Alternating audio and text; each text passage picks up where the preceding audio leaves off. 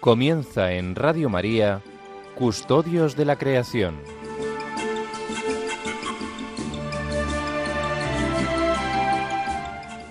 Un programa dirigido por Mari Carmen Molina Cobos.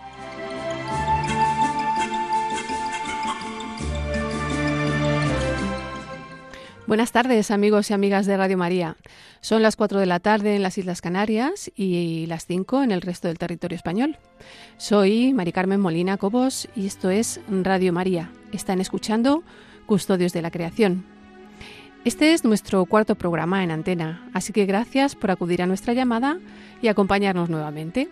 Saludamos también a todos aquellos que están escuchándonos a través del podcast en diferentes países. Hoy un programa especial en memoria del Papa Benedicto XVI.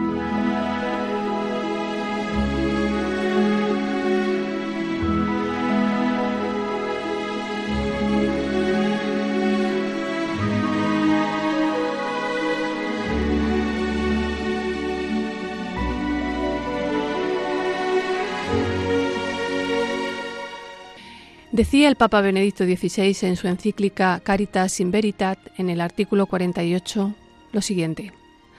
La naturaleza es expresión de un proyecto de amor y de verdad. Ella nos precede y nos ha sido dada por Dios como ámbito de vida. Nos habla del Creador y de su amor a la humanidad. Está destinada a encontrar la plenitud en Cristo al final de los tiempos. También ella, por tanto, es una vocación. La naturaleza está a nuestra disposición no como un montón de desechos esparcidos al azar, sino como un don del Creador que ha diseñado sus estructuras intrínsecas para que el hombre descubra las orientaciones que se deben seguir para guardarla y cultivarla. Pero se ha de subrayar que es contrario al verdadero desarrollo considerar la naturaleza como más importante que la persona misma. Esta postura conduce a actitudes neopaganas, o de nuevo panteísmo. La salvación del hombre no puede venir únicamente de la naturaleza, entendida en sentido puramente naturalista.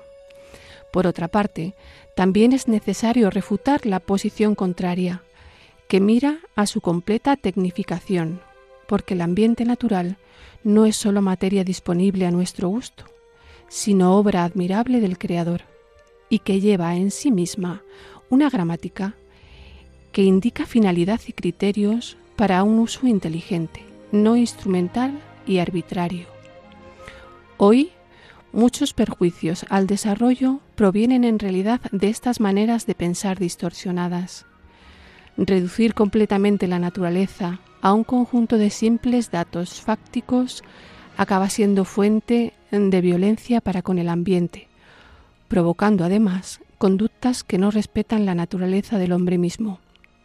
Esta, en cuanto se compone no sólo de materia, sino también de espíritu, y por tanto rica de significados y fines trascendentes, tiene un carácter normativo incluso para la cultura.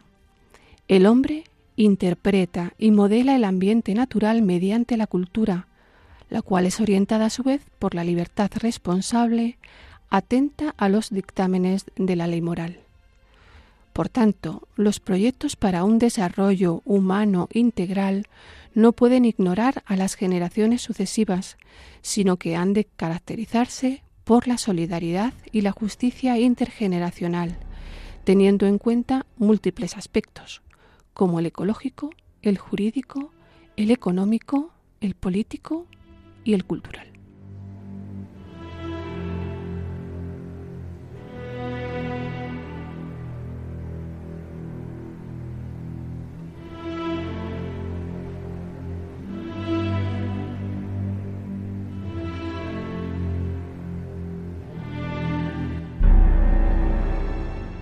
Bueno, realmente tendríamos que dedicarle un programa a cada una de las frases de este que es solo uno de los artículos de la encíclica Caritas in Veritat de Benedicto XVI. Este Papa defendió como pocos la conjugación entre la ciencia y la fe, dos patas de una única verdad, dos magisterios independientes pero esenciales para aquellos hombres y mujeres que realmente buscan la sabiduría. Personalmente me impresiona el párrafo donde dice la naturaleza está a nuestra disposición no como un montón de desechos esparcidos al azar, sino como un don del Creador que ha diseñado sus estructuras intrínsecas para que el hombre descubra las orientaciones que se deben seguir para guardarla y cultivarla. Es como para reflexionar, desde luego. Los científicos y las científicas tratan de descubrir el lenguaje del cosmos y luego se lo cuentan a otros, a los estudiantes, a la sociedad, a los políticos, a los economistas. Pero los científicos creyentes, además de esto, sabemos que cuando desentrañamos un misterio de la naturaleza por primera vez, tenemos el privilegio de ser los primeros en descubrir lo que nadie antes sabía excepto Dios. Esto nos hace trascender por unos instantes a la inconmensurable sabiduría divina para volver rápidamente a no saber nada. Poder descubrir las entrañas del cosmos, de la naturaleza, de la vida, es un guiño de Dios que nos hace sonreír.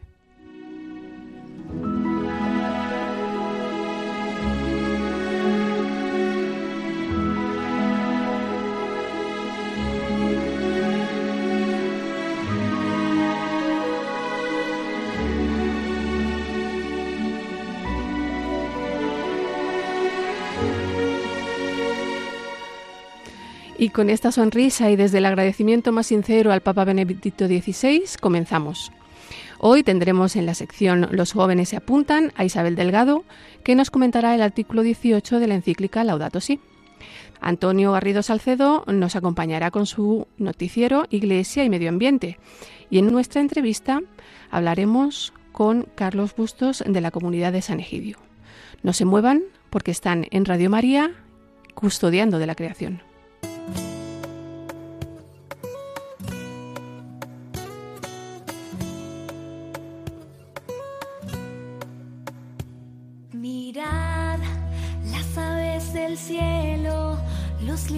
Del campo, Dios de ellos cuida y más hará por nosotros que somos sus hijos.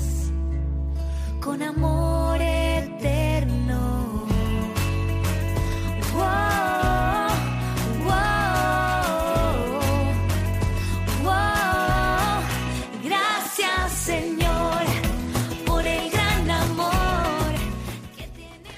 Bueno, y con esta eh, sintonía comenzamos con nuestra sección Los jóvenes también se apuntan.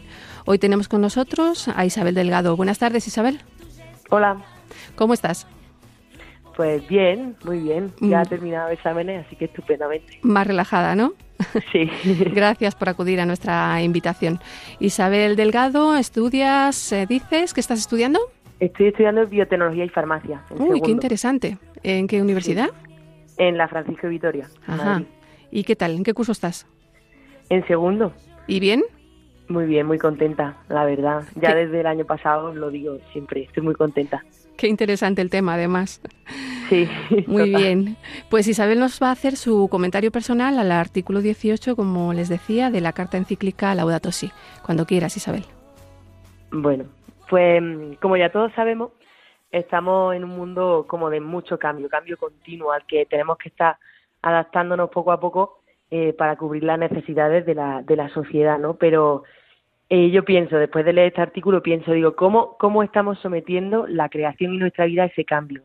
El Papa, el Papa dice en el artículo 18 que muchos objetivos no tienen como fin el bien común, la verdad, y entonces, pues, ¿cuál es nuestro objetivo? Digo, ¿está claro? ¿Está enfocado? Eh, me llama la atención, o sea, los humanos nos diferenciamos de los animales y los demás seres de la creación por nuestra razón, la cual es un don que nos ha dado el Señor y que tenemos que explotar para sacar el máximo provecho. No, nos ha dado ese don por algo, no lo podemos dejar en una esquinita muerto de pena. Y dice San Juan Pablo II, decía, dice, la ciencia y la tecnología son un maravilloso producto de la creatividad humana donada por Dios. Por tanto, es muy importante tener en cuenta que el cambio, los avances, el progreso, todas estas cosas no son malas, al revés, todo lo contrario. El problema es cuando no hay control, no hay equilibrio y nuestro propósito no está dirigido hacia el bien, la verdad y, la belleza. Entonces, bueno, pues para ir poniendo, para poner algunos ejemplos, a mí me da la sensación de que muchos avances tecnológicos dan pie a una comodidad y una facilidad extrema O sea, yo no me cabe en la cabeza cómo es posible que sin levantarme del sofá pueda hacer tantísimas cosas como pues limpiar el suelo con el HomeBot, eh, poner música en un altavoz que me, que me escucha, apagar las luces, ver la tele, teletrabajar, ¿no? O también, por ejemplo, que buscamos lo inmediato, la inmediatez, y de eso eh, son claro ejemplo las redes sociales. Eh, digo, con un solo WhatsApp puedes felicitar la Navidad a un grupo con 80 personas. ¿Para qué vas a llamar a nadie? Porque es mucho más fácil mandar un audio. ¿Y para qué voy a tomarme un café con un amigo si me sé su vida entera porque tengo Instagram y lo sigo, ¿no? Entonces, claro, dice, dice el Papa que además a esto se suma a que estamos hasta arriba de trabajar y de estudiar para y además yo creo que para sobre todo también experiencialmente en mi vida no estudio y todo quiero que sea perfecto y para mí tal el desarrollo personal no y además hay que ser los mejores vamos súper rápido por la vida y veo que no hay tiempo para estar bien o sea estar con la gente bien no y en eso me quería centrar un poco en que no hay tiempo de calidad para compartir con el otro eh, yo, bueno, hablando con mi madre y, y por lo que he aprendido también en la universidad, sé que la naturaleza del ser humano es racional, pero también sociable. Somos seres sociables, estamos llamados al amor y al contacto con el otro, a las relaciones humanas profundas, sensibles, y, y, y es como, o sea, qué horror que no hay tiempo para ser lo que somos, no hay ese tiempo de calidad para compartir, ¿no? Y entonces por eso parece que las redes conectan, ¿no? Como que estás conectado con muchas personas, los grupos, tal, y todo lo contrario, al revés, desconectan, distancian y es esa deshumanización que comenta el artículo 18. Y también de esto quería poner ejemplo a mi madre porque ha dado la casualidad de que hace poco se quitó de las redes sociales, incluido WhatsApp, o sea, se ha quitado todo y está súper contenta. Al principio nadie la comprendía, ni siquiera, o sea, ni yo, ni mi hermano, nadie, o sea, y era como, porque para nosotros era como dejar de socializar, así, por así decirlo. Pero al revés, o sea, no ha dejado atrás sus su tareas cotidianas, está descubriendo lo bonito que es hablar de tú a tú con una persona, está más centrada, más despejada, más centrada en la oración, la familia y sobre todo, cosa que aquí a mí es lo que, lo que más me gusta, está disfrutando de lo que le rodea, ¿no? Ese ámbito que a mí me gusta mucho, la naturaleza, salir de casa, no mirar la pantalla, porque no tienes que responder a 500 personas, y te puedes parar, puedes contemplar esa belleza de la creación y me parece, la verdad que me parece alucinante. Em, y también, y me sorprende que me parezca alucinante, ¿no? Porque es algo súper cotidiano en el día a día. Y eso me dice o me hace pensar que a lo mejor estamos perdiendo un poco de nuestra capacidad de asombro, de esa capacidad para parar, observar, dar gracias al Señor por el regalazo que la naturaleza que nos rodea y el hecho de ser personas, de ser humanos y poder compartir con el otro. O sea que eso. Bueno, has dicho de muchas verdades en, eh, tus comentarios. Em, a mí me ha sorprendido, si me tuviera que quedar con una palabra de lo que has dicho, me quedaría con deshumanización, porque, bueno, es así, ¿no? Vamos a veces manejándonos cada vez más como como máquinas y menos como personas. ¿Cómo, ¿Cómo se te ocurre que podemos salir un poco de este círculo vicioso en el que nos metemos eh, a diario? Pues mira, lo dice el Papa teniendo objetivos claros. Eh, las soluciones yo creo que son bastante fáciles, o sea, quizás he pintado un pelín desesperanzado ahí, antes, pero eh, sí, las soluciones son bien fáciles y que sí que están enfocadas a un desarrollo común, el bien, la sostenibilidad, la integridad, y simplemente hay que encontrar el equilibrio eh, la moderación, o sea, porque no voy a decir que, que la gente se quite de WhatsApp, ¿sabes? Tampoco hay que ser tan... O sea, mi madre sí lo ha hecho y le ha ido fenomenal, pero... Yo lo estoy pensando, ¿eh? Después de oírte lo estoy pensando también. Sí, sí. yo, yo, pues yo, mira, me han dado ganas, pero creo que no. Simplemente voy a intentar eso, llevarlo moderadamente. Controlarlo. Vida tranquila, efectivamente, y luego mantener cuál es el objetivo, nuestras metas, nuestras aspiraciones vitales. O sea, así que esto lo acabo de pensar, pero sí que sería quizá necesario como un mini parón al día de estar en silencio y replantearse y decir, a ver, ¿esto por qué lo hago? ¿Esto por qué no? ¿Está enfocado al bien? ¿Sí? ¿No? Nuestra relación es nuestro objetivo y pues ya está, el, el equilibrio y así, la sostenibilidad. Bueno, pues con estas aspiraciones vitales y este mini parón al que nos invitas y que me parece que es esencial para también mantener el equilibrio personal, mm, te vamos a despedir. Ha sido un regalazo tenerte en, en nuestro programa y bueno, bueno, ya hablaremos más veces, ¿no? Muchas gracias, pues sí, claro que sí, yo encantada. Muy bien, gracias Isabel Delgado, eh, estudiante de la Universidad Francisco de Vitoria, que nos ha acompañado en esta sección nuestra de los jóvenes también se apuntan. Adiós, tal Un abrazo, adiós. Y seguimos con la música. La música eh, que nos alegra el corazón y nos alegra el alma. En esta ocasión una canción del grupo Hakuna que se llama Forofos porque nuestra iglesia está rica de un montón de carismas y todos y cada uno de ellos son importantes en esta responsabilidad que tenemos con el entorno y con los más vulnerables. Vamos a escucharles.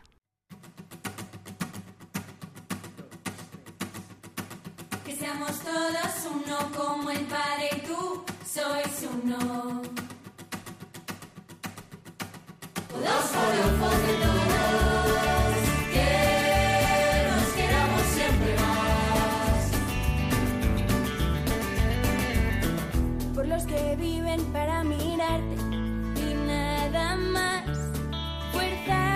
De todos, adelantando el cielo. Hermanas de Belén, benedictinos tristes, y su comunión claristas,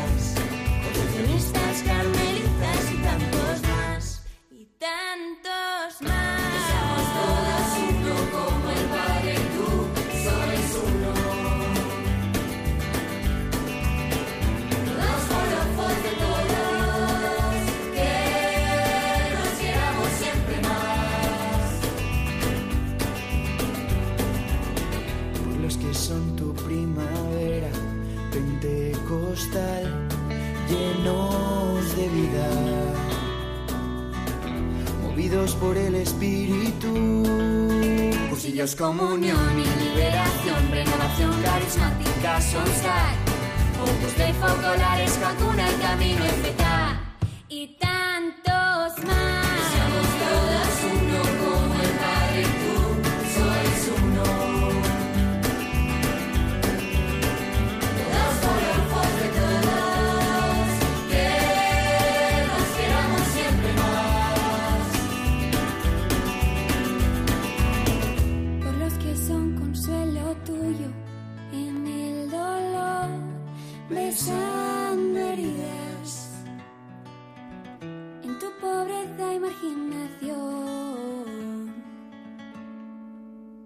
hijas y misioneras de la caridad, mercedarios, trinitarios, hospitalarios, hermanitas y tantos más.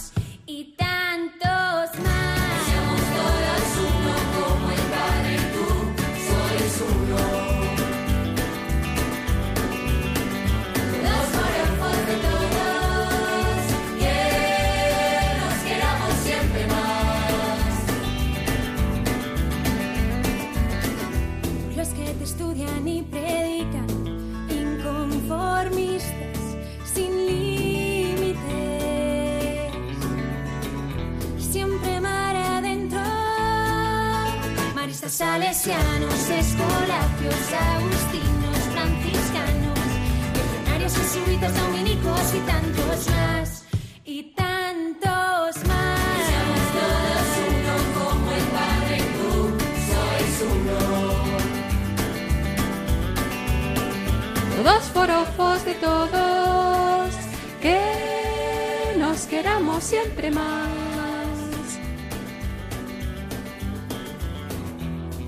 Sostienen tu familia, día a día, siervos de todos. Sacerdotes diocesanos, parroquias seminaristas, misioneros junto a Pedro. El Papa, que seamos todos uno como el Padre y tú sois uno. Somos ojos de todos, que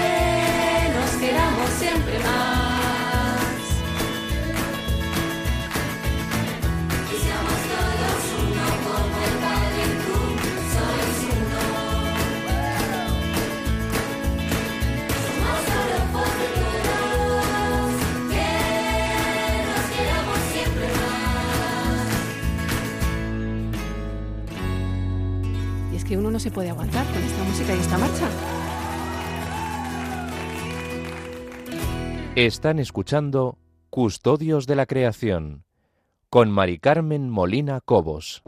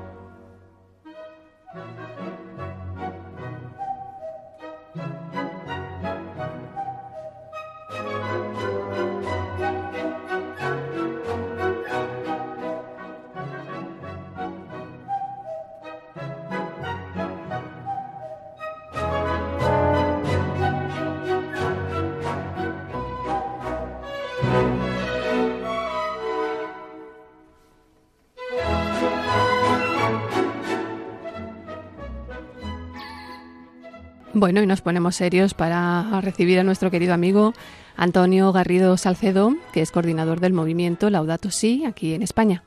Buenas tardes, Antonio, ¿cómo estás? Muy buenas tardes a todos. Una semana más, encantado de poder estar aquí para traeros algunas novedades que tenemos en la agenda con actividades y eventos por toda España que llevan la Laudato Si a la vida. En primer lugar, el próximo lunes, el 23 de enero, a las 2 de la tarde, hora de Madrid, podemos conectarnos a la plataforma de acción Laudato Si, que nos invita a un primer webinar sobre espiritualidad y que tendrá lugar cada mes. Este año se va a iniciar con un webinar que en concreto se llama Maravilla y Asombro, cómo la ecoespiritualidad puede inspirarnos en 2023. Será impartido por Edwin Loss, autora del libro Sostenibilidad Inspirada, Plantar Semillas para la Acción.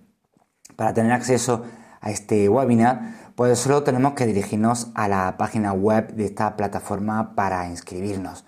Tenemos que recordar que la plataforma de acción Laudato Si fue lanzada hace algo más de un año por el Dicasterio para el Desarrollo para el Servicio para el Desarrollo Humano Integral un gran foro mundial acogido desde el Vaticano, donde todas las instituciones eclesiales, diócesis, órdenes religiosas, movimientos, junto con colegios, familias, empresas y universidades, están invitados a compartir su contribución al cuidado de nuestra casa común.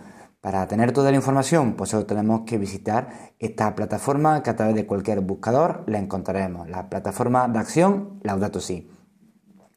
Al día siguiente, en Madrid, la parroquia de Santa Elena continuará con su ciclo de conferencias en colaboración con NEOS para analizar un complejo y delicado tema como es la Agenda 2030. Para ello contarán con la presencia de Agustín Probanza, vicerrector del profesorado e investigación de la Universidad CEU San Pablo. Esta conferencia, como digo, el martes 24 Comenzará a las siete y media con una Eucaristía y posteriormente a eso de las 8 de la tarde iniciará la conferencia, que tiene como título Analizar la cuestión ecológica y Agenda 2030. Seguimos en esta semana, damos el salto ahora hasta el jueves 26 de enero. A eso de las nueve y media de la mañana en el Colegio Mayor Alcalá comenzará el seminario de Enlázate por la Justicia para ayudar a caminar y crecer en coherencia cristiana. Lleva como título Ciudadanía Integral, el equilibrio entre los tres cuidados. Uniendo esta triple llamada y nos anima a caminar en una coherencia entre nuestra integridad, nuestro compromiso social y nuestro estilo de vida. Toda la información está disponible en la página web de Enlázate por la Justicia. Igualmente, destacar ya de cara a la siguiente semana lo que tenemos en la agenda, un recordatorio sobre el curso sobre ecología integral que se ha empezado a impartir en Burgos y que se extenderá a lo largo de los próximos meses a cargo del aula de doctrina social de la Iglesia con el fin de definir y dar a conocer la ecología integral, situándola en su contexto social y eclesial, descubrir por qué es necesaria la ecología integral antes de las diversas crisis y descubrir las iniciativas sociales y eclesiales, despertar la urgencia de incorporar la ecología integral en nuestra sociedad e iglesia y concretar orientaciones para nuestra vida. La charla del próximo 2 de febrero, el eh, jueves, tratará en concreto sobre la ecología integral y el desarrollo humano integral y correrá a cargo de Román Ángel Pardo de la Facultad de Teología de Burgos. Como vemos, la agenda viene cargada de actividades para comenzar este año 2023. Como vemos, hay webinars, seminarios, momento de oración y de encuentro al que todos estamos invitados a participar y sumarnos para aportar este granito de arena en favor del cuidado de nuestra casa común. Si queremos conocer más novedades, más iniciativas, solamente tenemos que ir visitando a través de las redes sociales páginas como la del Movimiento Laudato Si, la plataforma de acción Laudato Si, otras instituciones que siguen luchando y trabajando por el cuidado de la creación. Pues muchísimas gracias a todos y nos vemos en 15 días para traer nuevas novedades. Un saludo. Pues muchas gracias, Antonio, por las novedades, las actividades y las conferencias que nos propones para estos, para estos días desde el ámbito de la Iglesia y el medio ambiente. Nos vemos en dos semanas con Jaime Muñoz.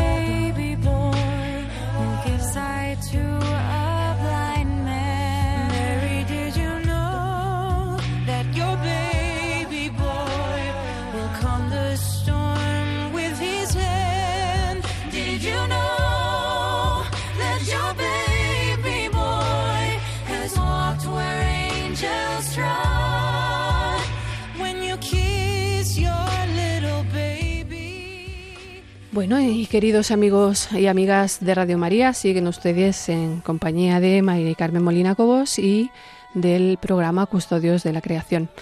Eh, de la mano de la Virgen María, como no puede ser de otra manera, eh, iniciamos nuestra sección hablando con los que custodian. Esta tarde tenemos con nosotros a Carlos Busto. Él es diácono permanente de la comunidad de San Egidio y responsable de las Escuelas de la Paz. Buenas tardes, Carlos. Hola, buenas tardes, Mari Carmen. ¿Cómo estás? Pues bien, muy bien. Muchas gracias. ¿Te pillamos en buen momento? Sí, sí, sí, sí, sí, aquí estoy. Estupendo. Muchísimas gracias por acudir a nuestra llamada. Eh, hoy estamos haciendo un programa un poquito especial por, ah, para el, un poco en memoria al Papa Benedicto XVI y entonces me gustaría bueno, recordar con los, nuestras oyentes y nuestros oyentes el artículo 58 de la encíclica Caritas in Verita. Dice, el tema del desarrollo coincide con el de la inclusión relacional de todas las personas y de todos los pueblos en la única comunidad de la familia humana, que se construye en la solidaridad sobre la base de los valores fundamentales de la justicia y la paz. Esta perspectiva se ve iluminada de manera decisiva por la relación entre las personas de la Trinidad en la única sustancia divina. Y luego en este artículo el Papa pues relaciona magistralmente el amor entre las personas de la Trinidad y lo que debería de ser un poco el amor en cualquiera de las pues de las facetas eh, humanas, ¿no? A nivel familiar, a nivel social, a nivel global. Mm, ¿Me equivoco si digo que esta sería un poco la base de vuestro carisma? Pues, pues, pues sí, puede, podría ser perfectamente, ¿no? Una base de, pues bueno, como en la comunidad tratamos y pensamos que se debe vivir y la solidaridad con los más pobres, ¿no? Yo creo que en este tema del desarrollo y la solidaridad, eh, desde la perspectiva cristiana, pasa por, por atender a estas personas en, vulnerabilidad, personas, personas pobres o, pueblos en dificultades, pasa por, por, un por tratarles con dignidad, ¿no? En, una, en una relación basada en la, en la fraternidad, ¿no? Como una relación familiar, ¿no? Basada en el cariño, en el amor, como es eh, el de la Santísima Trinidad, ¿no? Yo creo que que también es como, como lo tratamos de expresar en las comidas de Navidad, ¿no? que hace poco hemos celebrado, que todos los años celebramos con los, con los más pobres, ¿no? Y precisamente eh, Benedicto XVI, eh, cuando vino a visitar la comunidad, eh, vino a visitar un comedor y, una de las cosas que dijo fue que aquí se confunde el que ayuda con el que es ayudado. ¿no? esa, esa, confusión, ¿no? Que es esta, esta familia donde, bueno, pues llega un momento en el que no se distingue quién es el rico del pobre, ¿no? Porque hay una relación verdaderamente de cariño. Así es, sí, efectivamente. Em, el Papa ah, Francisco insiste en reiteradas ocasiones en la encíclica Laudato Si eh, lo importante que es el desarrollo integral. Em, no es, cuidar la naturaleza, por una parte, no es cuidar a los hombres por otra, sino eh, empastarlos, porque es imposible separarlos, ¿no? Hay una interrelación permanente Mm, cualquier cosa que unos hacen afecta a los otros y cualquier cosa que le ocurre a la naturaleza afecta también a los a los a todos los organismos vivos y por supuesto a nosotros. Mm, vamos a hacer un poquito de historia, si te parece. ¿Cómo surge en la comunidad de San Egidio? ¿Quién es eh, San Egidio? Cuéntanos un poquito la historia. Pues eh, mira, la comunidad de San Egidio es hija del Concilio Vaticano II. Surge justo en el año de, la clausura, en 1968, de la mano de, Andrea Riccardi, que en aquella época era un joven estudiante de instituto, que digamos en, el, en ese caldo de cultivo de esa época, ¿no? Estamos hablando de mayo de 68, ¿no? Un, un momento de efervescencia juvenil, de ganas de cambiar el mundo, unida a este a esta primavera de la Iglesia que, quiso ser el Concilio Vaticano II, ¿no? De, cercanía con el hombre, de, apertura, pues de ahí surge la comunidad de San Egidio a través de, la intuición que tuvo Andrea de iniciar una comunidad que, que lo que pretendía era cambiar el mundo poniendo en práctica el Evangelio y por eso era pues empezar a escucharlo y a ponerlo en práctica a través de la amistad eh, personal, concreta, con los más pobres de, la ciudad, en este caso de Roma,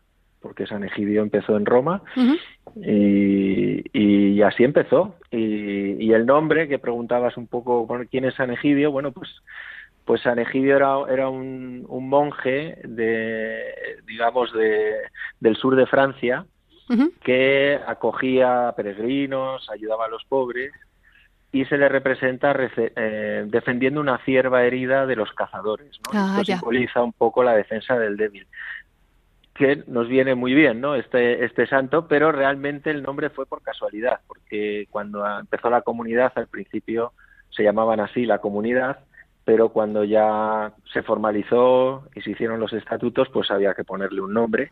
Y la primera iglesia en que en la que la comunidad empezó empezó a reunirse para la oración era la iglesia, un convento, un antiguo convento abandonado de carmelitas, mm.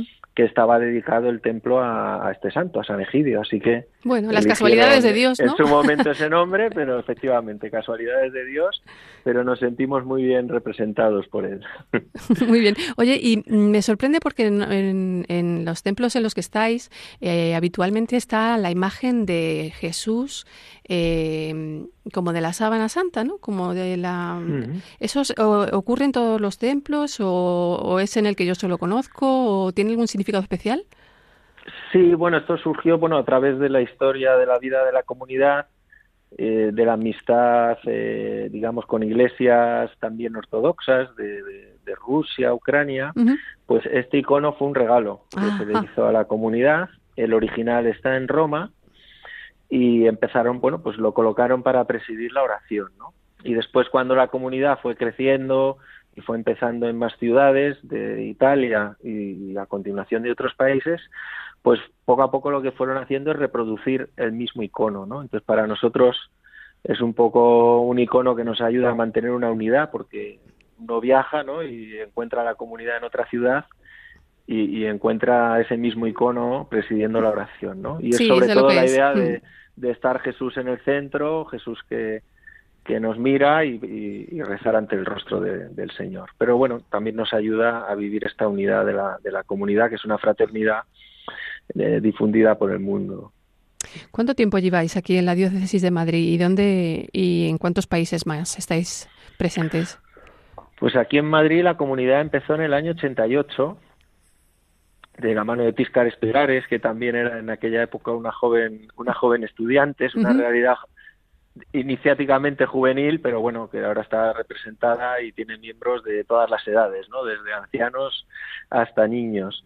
Pero bueno, empezamos eso en el 88 y, y bueno, actualmente en España estamos también en Barcelona y en Manresa y estamos presentes en más de 60 países de, de todo el mundo, de- Europa, en América, en Asia, en África, con comunidades pues de diferentes dimensiones, ¿no? Algunas comunidades pequeñas, otras más grandes, pero en todo caso comunidades que tratan de ser una, una luz para los pobres en sus ciudades y ayudar a, a cambiar el mundo empezando por, por su ciudad, ¿no? De hecho, donde empieza una comunidad no es porque vayamos en misión, ¿no? Como a veces pues se hace desde las congregaciones. Aquí es alguien del lugar que se interesa, le, conoce la comunidad, le gusta y quiere quiere empezar, quiere que haya una comunidad de San Egidio en su en su ciudad y entonces comienza. Pues en Europa estamos desde estamos presentes, por ejemplo, en Rusia y en Ucrania. En Mm. Ucrania haciendo una labor, pues Ahora nos este cuentas, si quieres, un poquito. la guerra Mm. muy importante desde Portugal, Bélgica, en Latinoamérica, en México, en Cuba, en Argentina, por poner varios ejemplos. En África estamos presentes en más de 20 países de África. es Sí, donde eso te iba a comentar. decir que es una de las zonas donde somos más numerosos. Eso te iba a comentar porque, em, eh, bueno, inicialmente sois como una especie de célula pequeñita, ¿no? Que se establece en un barrio y trabaja en un barrio, pero si luego arañas un poco, pues tenéis una misión internacional muy importante. Si no me he informado mal, vuestro vuestro primer trabajo así a lo grande fue en Mozambique, ¿no? En la guerra civil de Mozambique pero habéis estado en muchos conflictos internacionales, estáis eh, estableciendo también conexiones para atraer a personas a, a partir de un corredor humanitario eh, desde países que están en situaciones pues realmente graves y serias, pues atraer a las personas con seguridad, ¿no? Y con sin que pongan en riesgo su vida. Eh, esto ya es trabajo a lo grande, como yo digo, ¿no?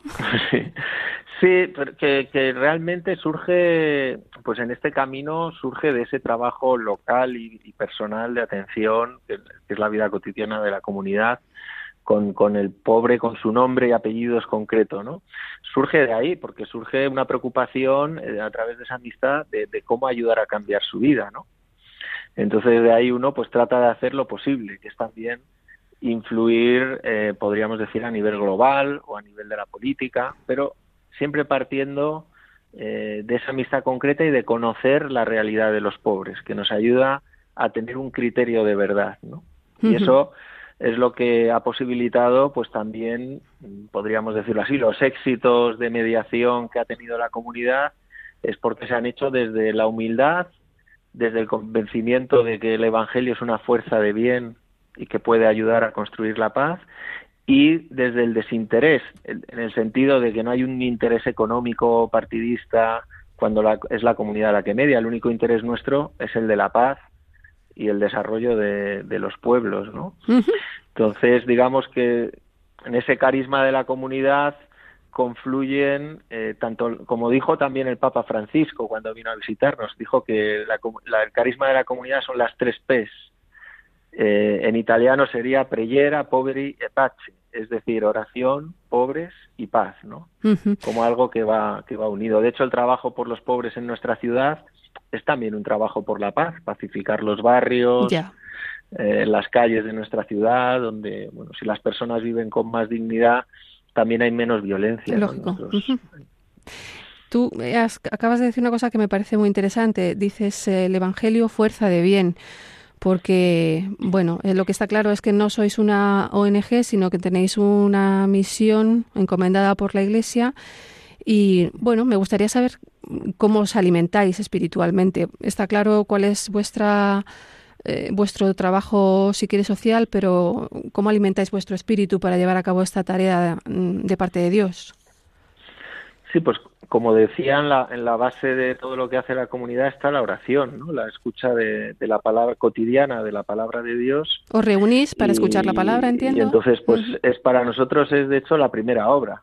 ¿No? La primera obra de la comunidad es la oración, que es donde también uno se acuerda de las personas a las que ayuda, pide por la paz por los países que están en guerra y de hecho, pues todos los meses, el último viernes de mes, rezamos por la paz y recordamos los nombres de los países que ya no salen en los periódicos, ¿no? Ya, De los, Esos cincuenta y tantos, 30 ¿no? Conflictos, que hay. abiertos que Ujú. hay en el mundo, pues los recordamos todos los meses fielmente y, y son nombres que no olvidamos, ¿no? Y creemos que eso moviliza, moviliza, no es una fuerza profunda que moviliza, pero no cabe duda que hace, fal- hace falta mucha ayuda espiritual, ¿no? Claro. En el, sobre todo en el momento en el que vivimos y también pues alimentados por la Eucaristía, el cuidado de la liturgia o la reflexión en los momentos litúrgicos importantes como la Cuaresma o bueno la Pascua que es el, el momento central, ¿no?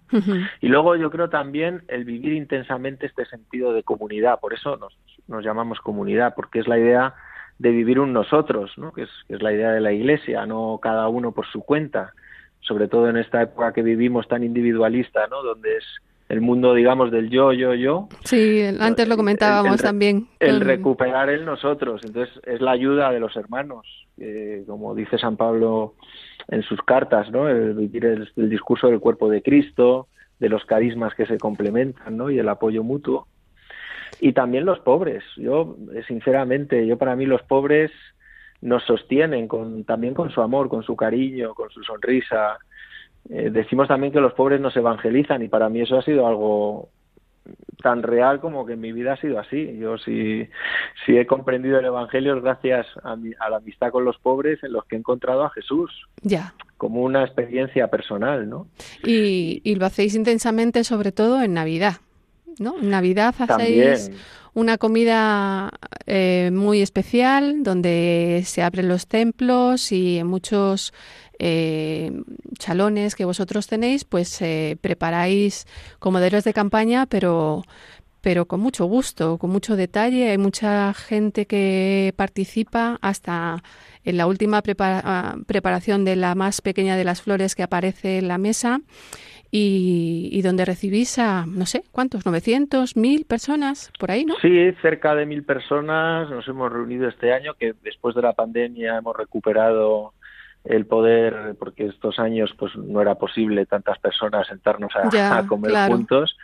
Y bueno, pues ha sido realmente emocionante el, el recuperar este, esta comida de Navidad todos sentados a la mesa y, y ver el rostro de, de alegría de los pobres cuando entraban simplemente al entrar al, a la iglesia preparada como un comedor con tanto gusto, con tanto cuidado como hacemos cada uno en nuestras casas, pues así la, la preparamos, ¿no? Y, y yo que estaba en el momento de la entrada este año lo recuerdo perfectamente ver cómo entraban así un poco serios y nada más entrar al, al, al salón, ¿no? Al espacio, al comedor, se les cambiaba el rostro y se les ponía una sonrisa en la cara, ¿no? Yo para mí eso eso me, me llenó de energía espiritual que al final es eso, es el amor de Dios que está hecho de cosas concretas.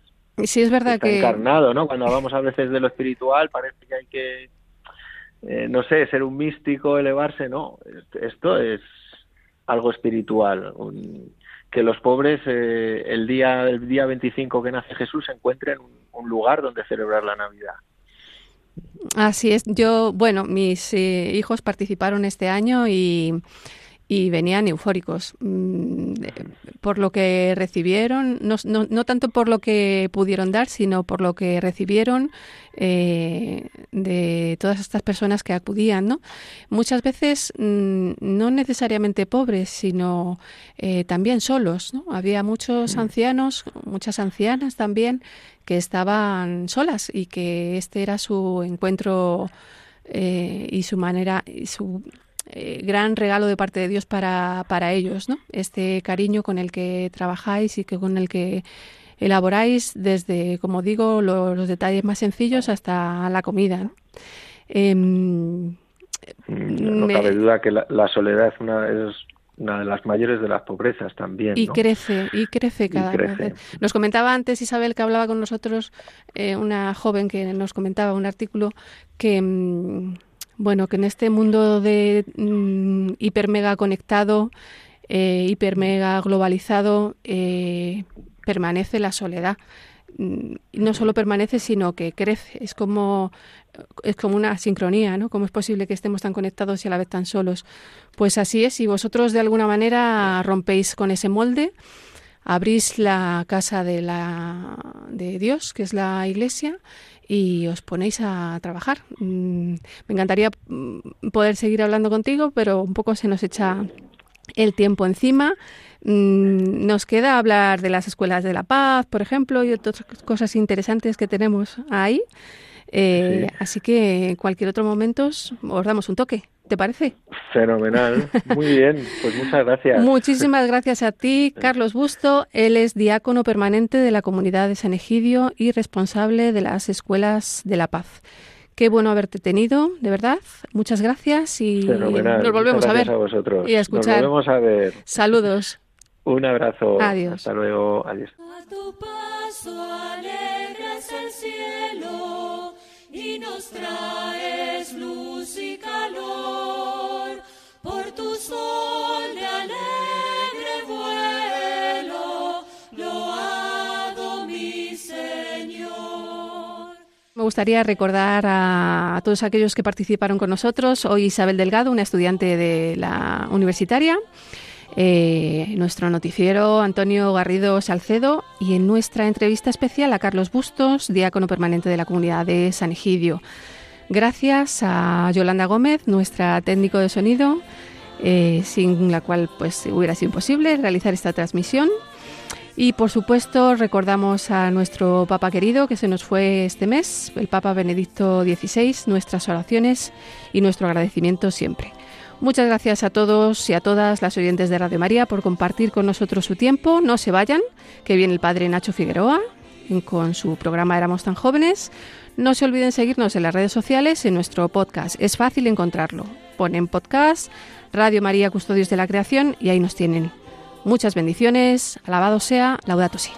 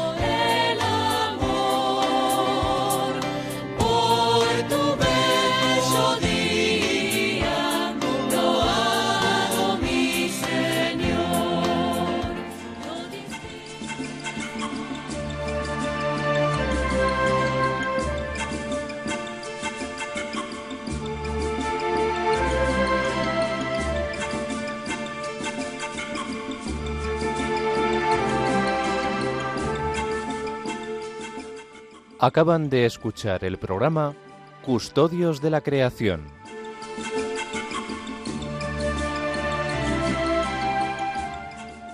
Dirigido por Mari Carmen Molina Cobos.